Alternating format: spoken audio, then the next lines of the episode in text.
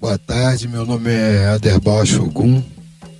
Eu sou filho biológico de Iabiata de Emanjá, né, fundadora de uma comunidade terreiro, Ilheu Meu Juaru, na Baixada Fluminense.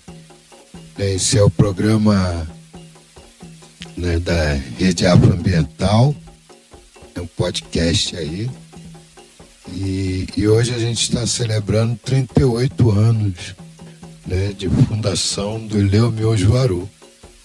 Né, e a gente está aqui convidando né, o nosso parceiro, Ogan, irmão, Vitor Trindade, né, sendo um, um mestre né, de cultura tradicional de matriz africana, Ogan Alabê, né, para conversar sobre patrimônio ancestral né, e, e o que, que essa nova geração está né, tá enfrentando para manutenção e preservação né, do patrimônio ancestral de matriz africana, né, usando como principal ferramenta a cultura, a arte e a educação. É, Bem-vindo, Vitão, nesse dia 20 de abril que nós, né, a comunidade do Eleomil Juarô, né, junto com Babá Dailton, Estamos aqui te recebendo. É um prazer ter você representando uma família. Achei, irmão. Achei. Ancestral. Aí. Achei. Achei. É, em nome da família Solano Trindade, a qual pertenço, sou neto de Solano, filho de Raquel Trindade. É, em nome do Ilê Axé Jagum, minha família de santo, que se inicia com Pai Quilombo, agora está sob o comando de Yalorixá Bárbara de, Bárbara de Oiá fico muito honrado de voltar à Baixada Fluminense, onde eu nasci.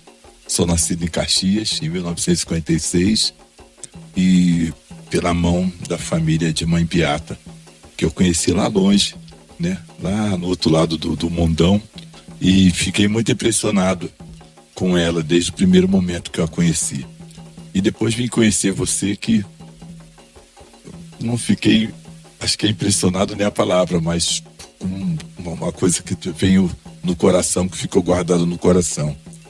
Abençoe os meus irmãos todos, de todos os lugares do mundo, né?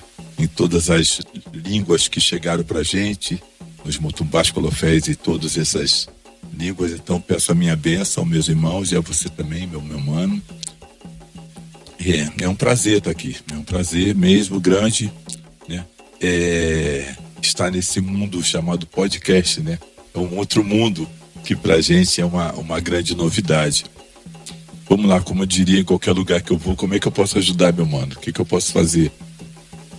Vitor, eu acho que é, é mesmo né, o papel né, desse, desse artista né, no século XXI, né, na, no, em, não é uma reparação, mas é de trazer né, à luz dos fatos, né, esse patrimônio ancestral, como é né, que se dá né, essa preservação do patrimônio ancestral, por exemplo, da família Solano Trindade, uhum.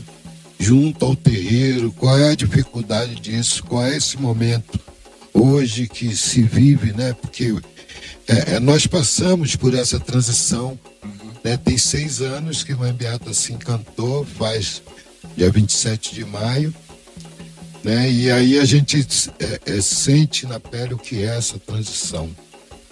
Né? Então é, é isso, né? é um olhar contemporâneo é, desse candomblé hoje que a gente é, é, sabe que não é só religião. Eu acho, meu querido Aderbal, que o que o candomblé traz para a gente hoje é a possibilidade, não é, hoje não, traz há muito tempo, mas é a possibilidade da gente ter a nossa própria etiqueta, a nossa própria forma de ser educado, né? A nossa própria forma de falar, a nossa própria forma de comer, de saber o que a gente come, do que a gente deve comer, é, de saber onde a gente mora, de conhecer o nosso entorno, de conhecer o nosso vizinho, de conhecer o, o, nosso irmão ou o nosso parente ou, ou as pessoas da rua através do que os orixás nos contam de como as pessoas poderiam ser.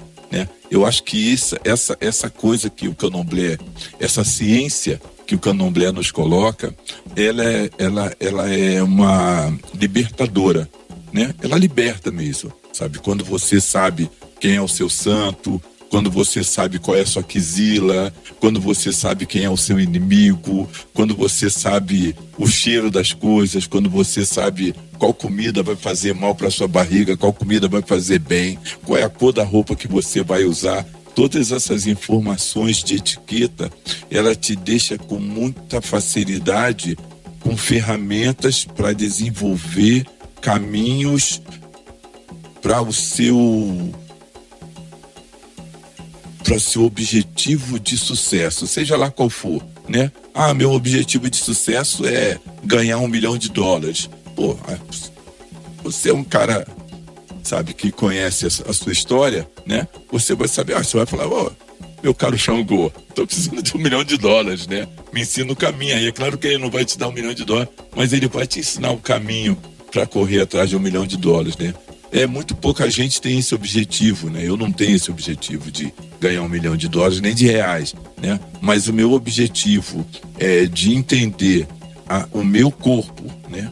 Meu principal objetivo nesse momento da minha vida é entender o meu corpo, o meu caminho e a minha melhor, é, o meu melhor GPS são as informações que eu recebo através do jogo, do búzios, é, da conversa com os babalorixás, da conversa com os mais velhos, do entendimento do processo dos mais novos. Né? Então eu acho que esse que é o, o, o legado né, que a gente deve manter firme, né? É essa etiqueta, esse, essa, essa cartilha, né? Essa, vou falar a palavra Bíblia, né? Que não tem para nós, mas é uma Bíblia que a gente aprende cotidianamente. Não é uma Bíblia que a gente vai lá, está escrito e cada um vai interpretar do jeito que quiser e transformar no que quiser. Não, o camarada te traz um caminho, fala assim: olha, você, sua história é essa, seu povo é esse, o seu povo tem essa linha de vivência. E ali, por aquela linha de vivência, você vai se entendendo.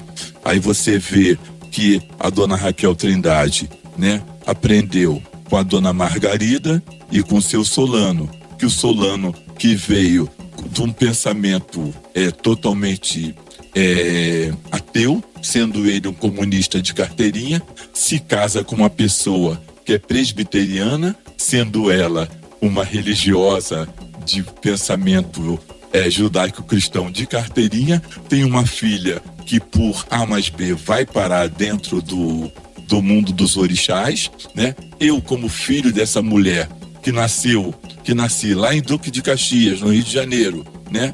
Venho para São Paulo, é, tenho uma convivência gigante com as pessoas brancas, né? Tenho convivência quase nenhuma com, a, com, a, com, o mundo dos orixás. Aos 30 anos eu vou para o mundo dos orixás e aonde eu vou parar? Vou parar numa casa da Gomeia, que veio da Gomeia. A Gomeia que foi para o Rio de Janeiro, para onde? Duque de Caxias que veio parar em São Paulo. Então, se a pessoa não, não conseguir entender esse caminho, né, de como uma, um povo sai de Pernambuco e da Paraíba, que vai se encontrar no Rio de Janeiro, né, que vai é, ter uma filha que vem para São Paulo, que volta para o Rio de Janeiro, na Baixada Fluminense, funda um candomblé aqui. O candomblé aqui já veio seu quilombo, meu babalorixá. Ele, ele foi feito direto por Joãozinho da Gomeia. Então, como é que eu posso desacreditar dessa ancestralidade, né? Desse poder ancestral de circular as inteligências em vários caminhos e mostrar tudo isso. Então, seu quilombo, uma pessoa totalmente, vamos falar, usar uma palavra que não combina, mas uma pessoa bruta dentro do contexto branco de sociedade, mas com conhecimento intelectual extremamente gigante dentro do conceito afrodescendente, né? É, me aparece e transforma toda um, um, pensamento, toda uma construção de vida da família Trindade, né? Que quando a família Trindade entra para o ela vem, eu já trago meus filhos, meu filho Manuel é Ogã da mesma casa, meu filho Trindade é do fundo da mesma casa, né? Então a gente tem uma história para contar ali dentro do, do Ilê Xejagum, que é a mesma história do Teatro Populacional na Trindade. E, a mesmo, e o mesmo é, movimento de manutenção, né? Que a gente, manutenção dessa ancestralidade, manutenção do patrimônio, que a gente luta e sofre dentro do Teatro Populacional na Trindade, sendo eu o comandante, vamos falar assim, ao mesmo tempo eu assisto os mesmos processos, as mesmas reclamações, as mesmas vitórias da Yalorixá Bárbara de Oiá. E a gente fica contando, né, como é nossa, é, como é difícil manter esse, esse, esse, esse patrimônio, né? Manter esse patrimônio é, longe das invasões né, intelectuais, que é um grande. Um, eu, eu acho que o maior perigo do, do candomblé são as invasões intelectuais. Né? É, porque nós não temos suficiente número de pessoas pretas né, dentro da intelectualidade de carteirinha, intele, intelectualidade, intelectualidade carimbada pela universidade, né, é, e a gente ainda é alvo de pesquisa, né? A gente ainda sofre, é, a gente ainda sofre entrevista, como diz o mestre Aniceto, sofre pesquisa e não é por nós mesmos ainda. Então, cada vez mais a gente precisa ter mais gente preta nessa área. De...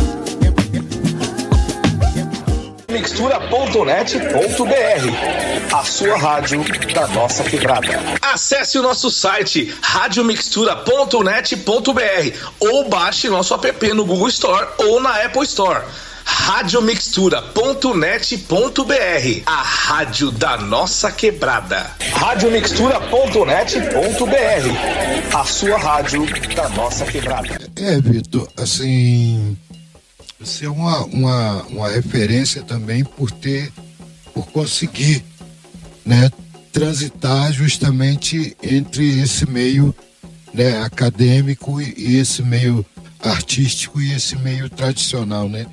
Nós dois tem quase que a mesma trajetória, assim, de, de ser um dos poucos que consegue fazer esse diálogo, né? E aí a gente se depara né, com uma academia que também é, vamos dizer, que, que se bota, né? É, é num lugar de um conhecimento hegemônico judaico-cristão, né, heteronormativo, branco, né, e aí a gente vem desenvolvendo um trabalho, né, um tempo, né, há 12 anos aí, né, que a gente diz que a cultura deve ser o quarto pilar da educação, né, porque a cultura simplesmente é, é, é não cabe na extensão, é, a extensão é que bebe da cultura, não é o contrário, né? Então, tudo que a suposta academia né, é, contemporânea é, é, é, diz que faz, na verdade ela bebe, né?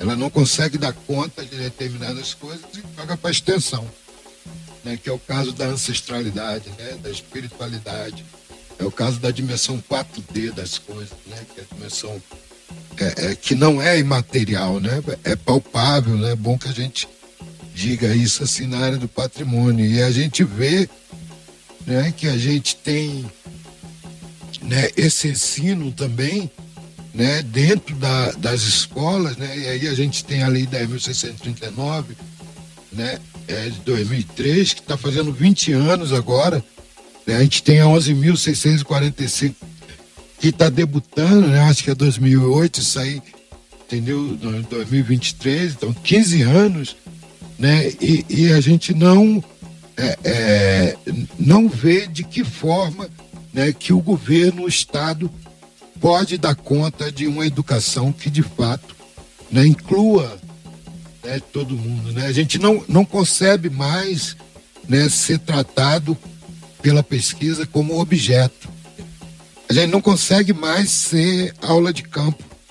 Né? Então, assim, que, que academia é essa? Né? Que universalidade é essa né? que é incapaz né, de aplicar as ferramentas pedagógicas dos povos originários, né, como a dança, a música, né, a, a forja, a pintura, as várias linguagens artísticas, né? Eu, eu, eu acho que, que o grande problema né, da, da universidade, da intelectualidade, é o medo de perder o lugar. Eu acho que esse é o grande problema, né? Um grande medo de perder o lugar para as pessoas que estão chegando. É, só que se nós, Aderbal, pessoas de 66 anos, 60 anos, não sei bem direito quanto você tem, né? É, já estamos ultrapassados. Quem diria os caras que vêm 200 anos atrás da gente e a universidade insistir que essas pessoas são as referências. Eles não são as referências de nada. Desculpa né? Os, a, as grandes universidades, desculpa as grandes academias, desculpe a Academia Brasileira de Letras, mas, pô, não são mais a, a, minha língua, não são, não falam mais a minha língua. Não se fala, é, são pessoas que não sabem mais. É, eu acho que a gente vem, né, é, dos anos 50 no máximo para cá em termos de modernidade, em termos de recriação, sabe? Dos anos de, de, em termos de intelectualidade, sabe? Estou falando em termos de intelectualidade. E precisamos cada vez mais, muito mais, de livros pretos. Livros pretos. A gente não precisa nem só de intelectuais pretos, mas de livros pretos para nós nos informarmos, né? É, porque os livros que a gente tem visto, né, que são material de pesquisa, que são fontes, eles são sempre livros brancos às vezes até escritos por pessoas pretas, mas são escritos, são livros brancos, porque a própria academia obriga esse escritor preto a fazer um livro branco, senão ele não é aceito, senão ele não passa de ano, senão ele não consegue o título.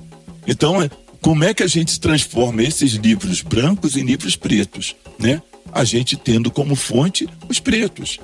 Então, se você não. Ah, não, nós, não, nós somos uma cultura ágrafa, porque é mentira, a gente escreve muito, muito, a gente escreve muito, né? Ah, não tem, não tem muito livro de preto. Então, vamos voltar ao processo de oral. Vamos entrevistar as pessoas, elas falam com a boca e depois a gente transforma isso em letra, né? Em, em...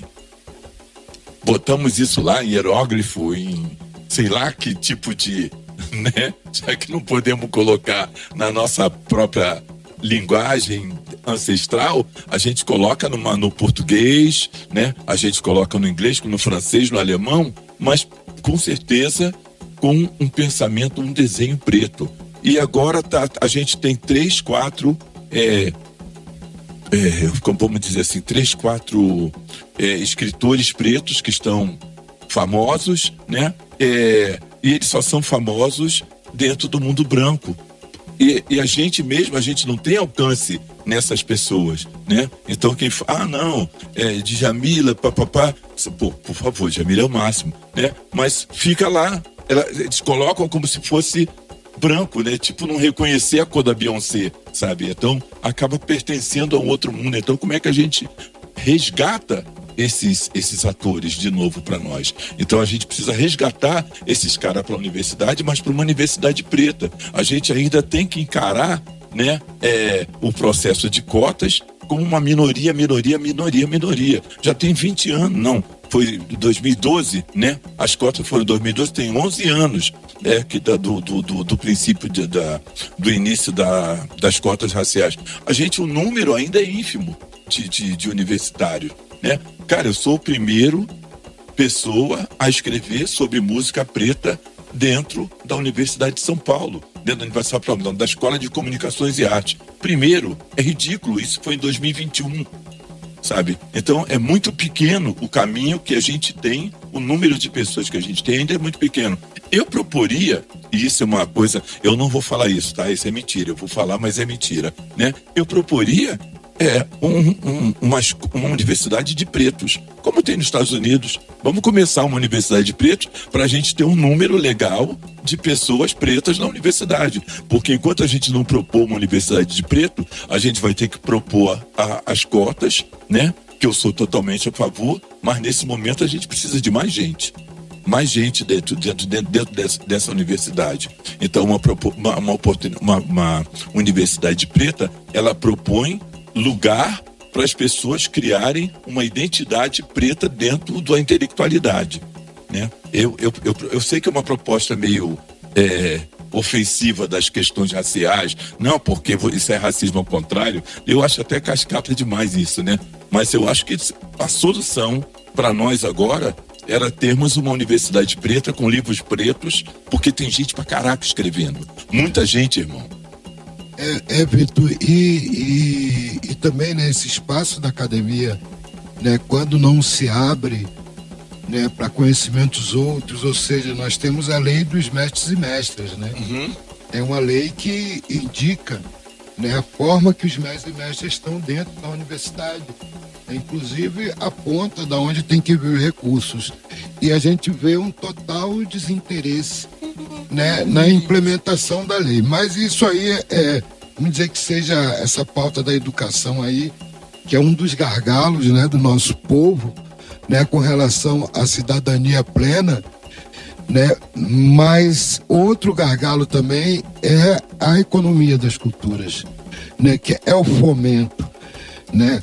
Depois de ter passado é, é, seis anos, né? De, de, de quatro anos de desinvestimento, os dois últimos anos é do governo Dilma, mais os dois anos do governo Michel Temer, quatro anos, mais quatro anos de Bolsonaro. Né, me assusta né, que o governo ainda não tenha um plano de recuperação e resiliência né, para a área da cultura que seja mais abrangente. Né, é, é, é, retorna com um sistema de edital que não considera todo, todo o, o, o, o, vamos dizer assim, todo o conteúdo que nós criamos e, e, e, e, geramos e transformamos em leis e documentos e vem tentando é, é, inventar roda.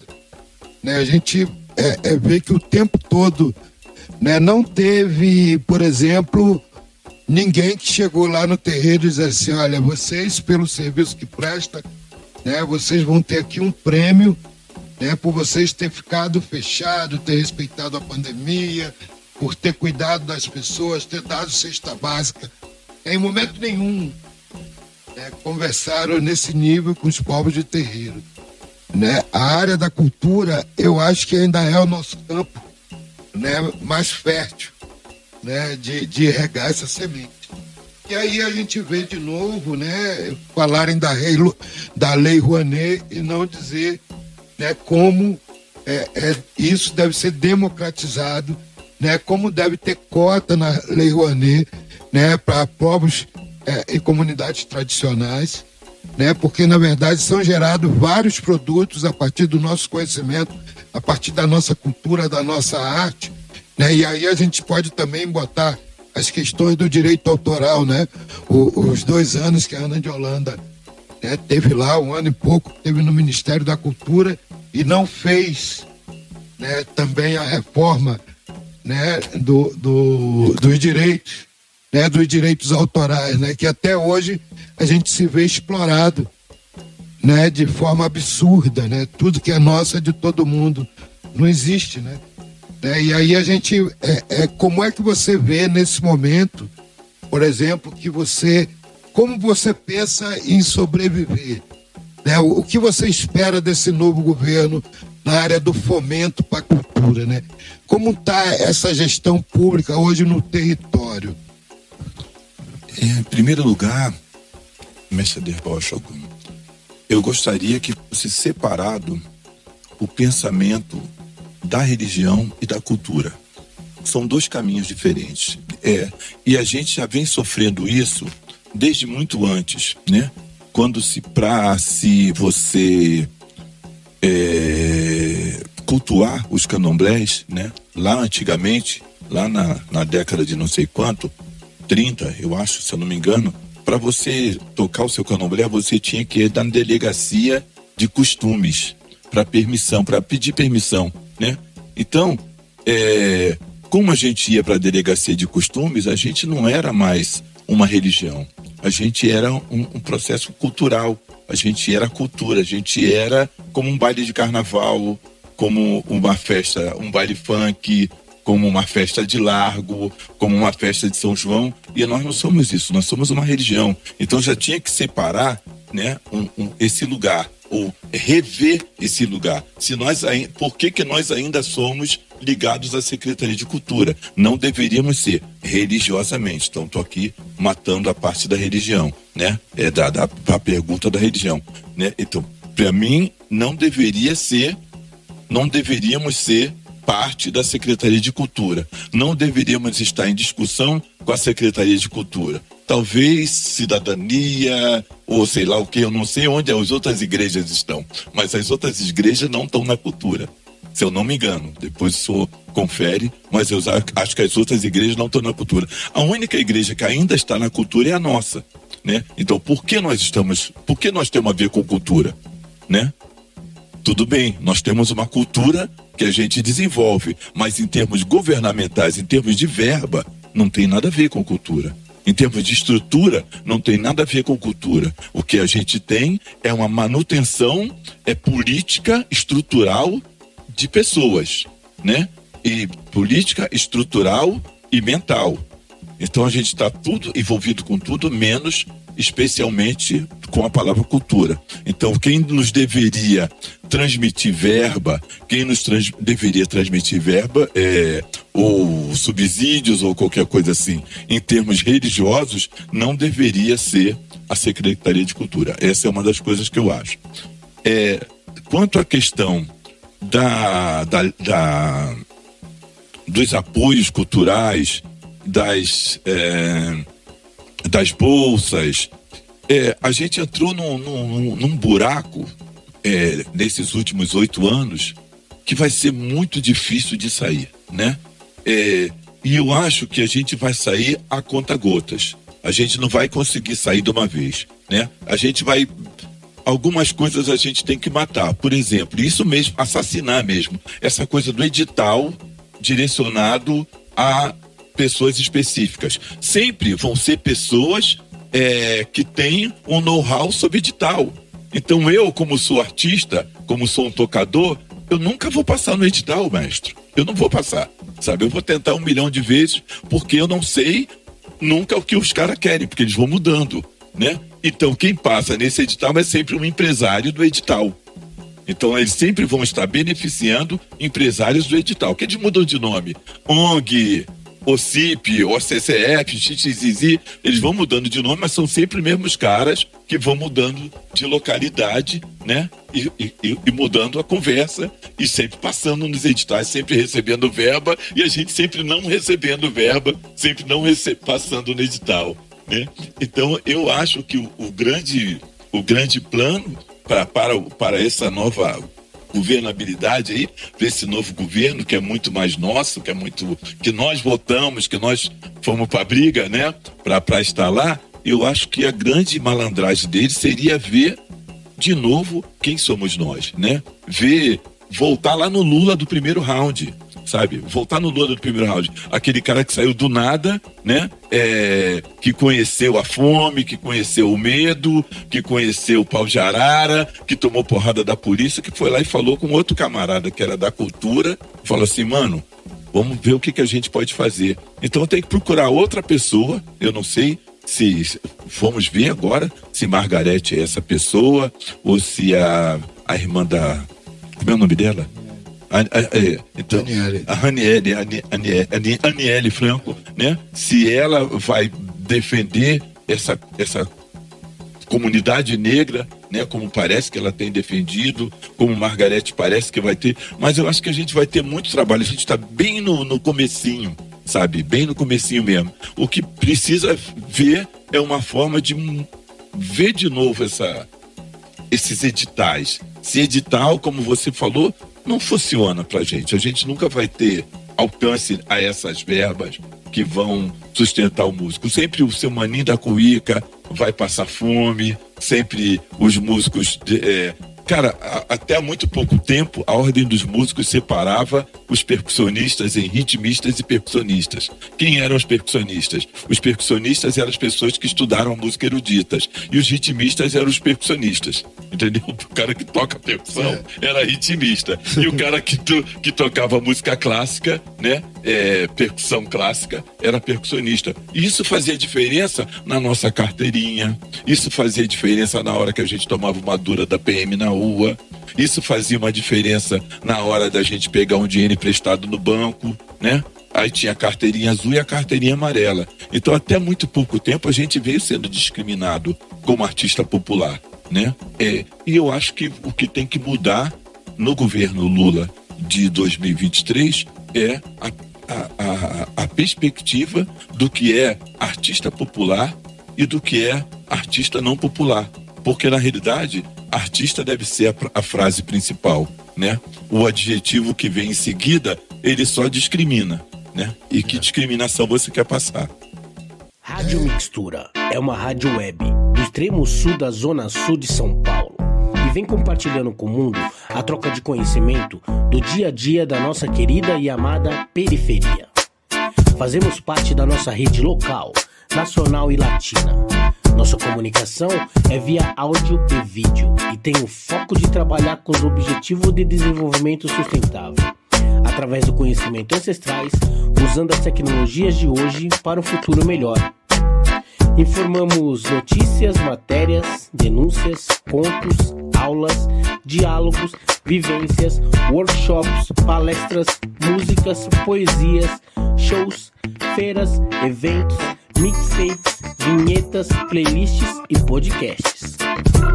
Nosso conteúdo é diverso e a programação é ampla e aborda temática nas áreas dos povos indígenas, mulheres negras, LGBTQIA, discotecagem de vinil, comunicação popular, futebol de várzea, sustentabilidade, alimentação, cultura popular, feminismo, empreendedorismo, literatura, hip hop fotografia, jornalismo, parto humanizado, roda de samba e cultura de quebrada.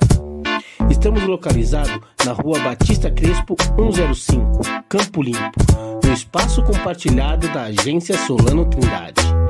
Super fácil chegar, 5 minutos do terminal Campo Limpo. Chega mais! É, é isso aí, meu velho. É, aqui pra. A gente sai de a gente sai de ancestralidade, né, de patrimônio, né, de educação para cultura e a gente fecha aí clima. O clima. O clima. Eita, boa. É, o clima, né, hoje a gente pode acompanhar o quanto, né, a, a crise climática, a gente chama de crise, que se fosse mudança climática é um fenômeno normal, o clima crise. mudar, mas né, a gente fala que é crise climática, foi criado por um norte rico, né? Uhum. E que o sul global, a África, continua pagando o preço dessas injustiças climáticas, né? Que, se, que, que nós somos vítimas todo dia do próprio racismo ambiental. Né? E, e nós brasileiros, né, que ainda não, não, não atentamos né, por valor dessa cultura, por valor do quão importante é o meio ambiente e a cultura para manutenção na vida na Terra. Né? Assim, foram dois é, é, ministérios que foram atingidos de morte assim, no Brasil. Né?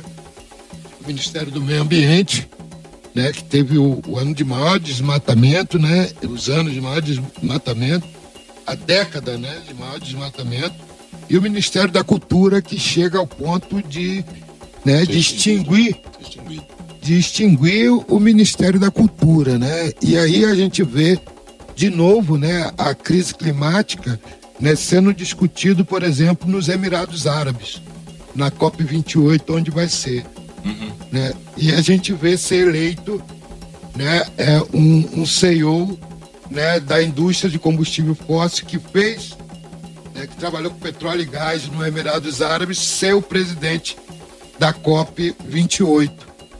Né? E aí a gente fica perguntando, é sério isso? Né? Que vai botar o rato para tomar conta do queijo? né? É sério né? que, que, que a discussão né, sobre racismo ambiental vai se manter né, no, nível, no nível acadêmico, né, como se fosse um nicho, como se fosse um produto, né, como se esse debate não, não fosse é, é, é democratizado.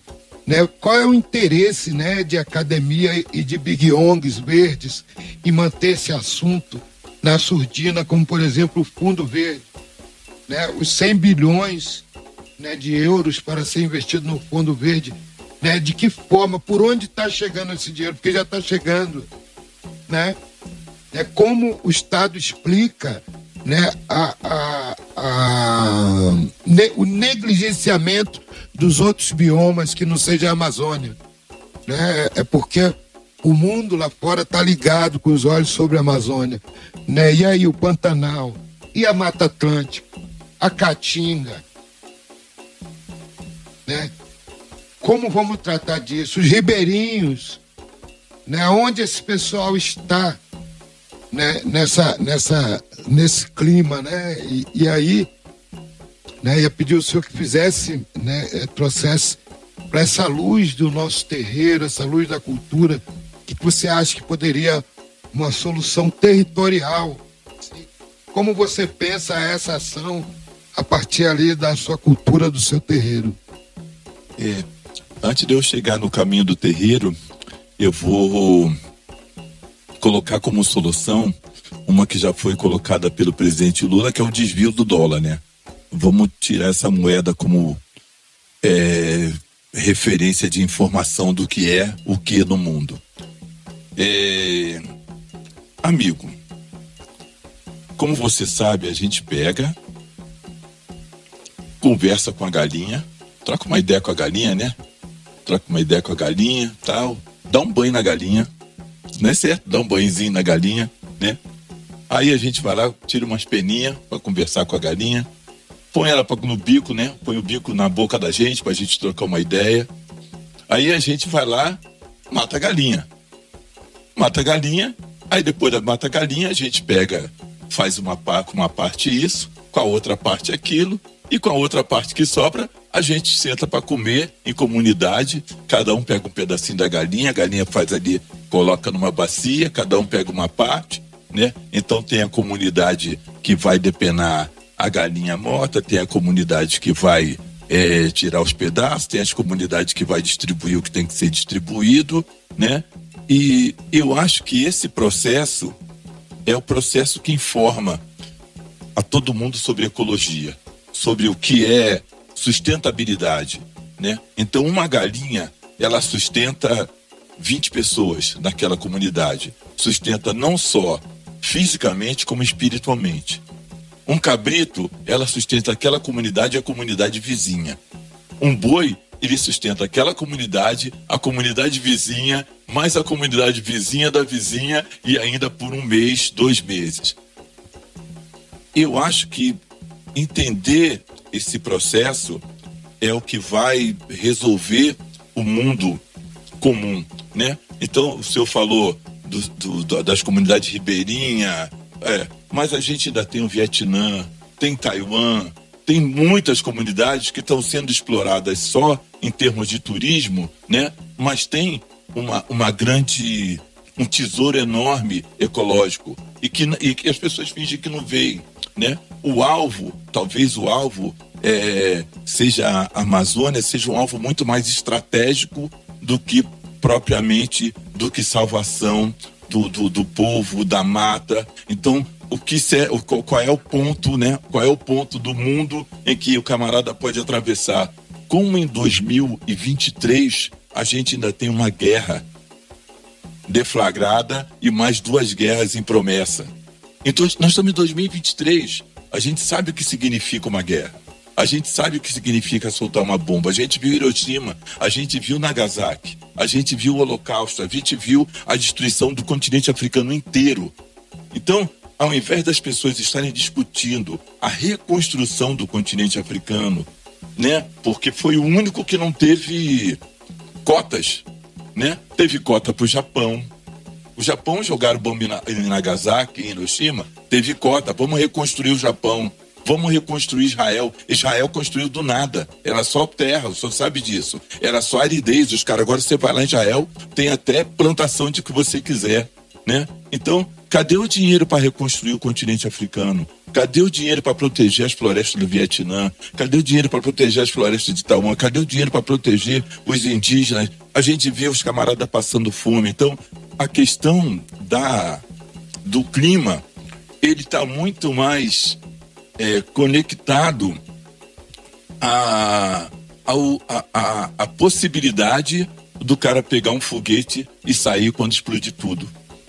Né? Então o cara não está preocupado é, em salvar a Terra, porque ele sabe que ele tem dinheiro para pegar um foguete. Eu pensei que eu estava maluco, maestro. Eu pensei, pensei, juro que eu pensei. Eu falei assim, eu não recebi essa carta. Eu já recebi uma carta convite para pegar um foguete, para dar um rolê num foguete, né? Não, é sério, é engraçado, mas é sério. E aí eu falei assim, não, isso aí não é possível, é viagem, é viagem minha, né? Que eu tinha um, um, eu viajava muito, aí ganhei de uma companhia aérea, ganhei um, um, cartão ouro.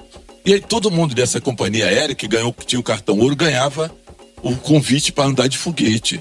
E aí eu falei, não, isso aí é viagem minha, deve ter sido muito tempo. E esses dias, conversando no estúdio com, com um camarada meu, eu falei assim, vem, que também pegou esse cartão, né?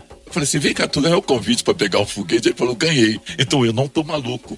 O convite para pegar um foguete existe. E é para as pessoas que podem ter o cartão ouro. E o meu foi na sorte, né? Porque fiz concerto para lá, concerto para cá, concerto para lá. E aí comecei a viajar para lá e para cá, salvando milhas. E aí os caras me deram esse cartão. Mas tem gente que viaja com dinheiro, que paga a viagem. E esses caras podem pegar o foguete, como esse cara que saiu agora. Né? Não teve um maluco que saiu, não sei nem o nome dele. Então eu acho que a possibilidade de você sair da Terra, fala assim, desculpa falar aqui no podcast, mas vai na linha do foda-se, mestre vai na linha do foda Ah, vai pegar fogo? Tudo bem, deixa pegar. Eu tenho dinheiro para pegar um foguete. Então, eu acho que quando você fala que esse camarada é, que é CEO de não sei o quê, o outro que é CEO de não sei o que lá, CEO. Esses caras não vão ter interesse na Amazônia. Não vai ter, não é real. Seria, inclusive, seria ridículo se ele tivesse interesse, né? Então ele não vai ter interesse. Quem tem interesse sou eu, né? Que estou aqui, né? Brigando por uma terrinha. É o senhor que está querendo alimentar a sua comunidade, é a galera daqui da agência que quer levar a cesta básica na favela, né?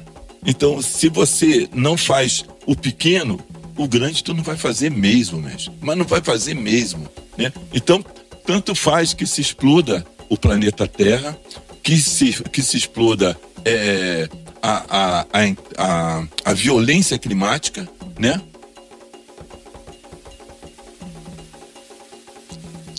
É, porque que, que, tanto faz a, essa violência climática, ela não vai é, as questões de racismo, as questões de violência na rua, os jovens presos. Na realidade, está tudo no mesmo quadrilátero, né?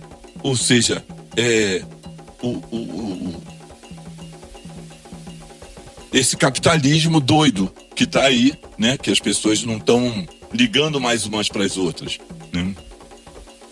E quando você vai quando você vai, quando você entra no, no, no candomblé, que a pessoa fala assim, ah, é, você precisa comprar uns bichos, umas roupas, não sei o que. O cara fala assim, ah, não vou fazer mais não. Eu pensei que era de graça, vocês são mercenários, né? Aí o camarada fala assim, pô, sacanagem, fui lá jogar, os caras me cobrou 100 reais o jogo de búzios, né? Aí você vai no dentista, você paga 300. Você vai no terapeuta, você paga 500. Você vai falar com o gerente de banco, você dá uma grana muito maior. Você se endivida, como o cara fica endividado pro resto da vida. Mas para você dar 100, 150 reais porque pro jogo de búzios, não, que isso. Aí se o cara te cobra 150 reais, ele fala assim, tu pagou. Os 150 fala assim, ah, eu já paguei os 150, o cara ainda quer que eu pago mais por um ebó. Não, pô, já paguei os 150 do Ebol, o cara já quer que eu pago mais por um Buri, né? Quer mais que eu pague por um. Então, assim, o, o pagar para as pessoas que têm muito dinheiro é diferente para nós que a gente sabe que você botar 150 reais num, num jogo é aplicação. Mais uma merreca num buri é aplicação. Mais uma merreca num, numa feitura é aplicação. Tu vai ter esse, esse din-din de um jeito ou de outro dentro da tua busca, né? Eu acho que o mundo, né? O mundo mesmo, e incluindo o mundo em tudo, ecologia, é, as questões raciais, as questões culturais, as questões religiosas, tudo está no mesmo lugar nesse momento. A luta é a mesma de todos, né? Claro, respeitando as diferenças de cada luta, entendendo cada luta, mulher preta, mulher branca, homem preto, homem branco, entendendo cada luta diferentemente, né? Mas nós estamos tudo no mesmo lugar. Nós temos um inimigo comum, que é esse camarada liberal, é, macho, violento, branco. Esse é um inimigo comum. A gente tem que saber que esse cara é o inimigo comum. E como é que a gente lida com ele? Como é que a gente cria parcerias? Como é que a gente negocia um com o outro? Como é que a gente pode abrir caminhos todos é, seguindo o mesmo caminho? Né? É, agora nós temos um, um governo que nos dá oportunidades, que a gente pode dialogar mesmo que ele não dê oportunidade, a gente pode dialogar, a gente tem proximidade, vamos ver que negócios esse governo tem a nos propor, né? Já vi, já vi conversar, já vim conversar, é, então vamos ver o que, que nós podemos trocar, o que, que, que nós podemos oferecer também. É, Vitor, é, a gente tem aqui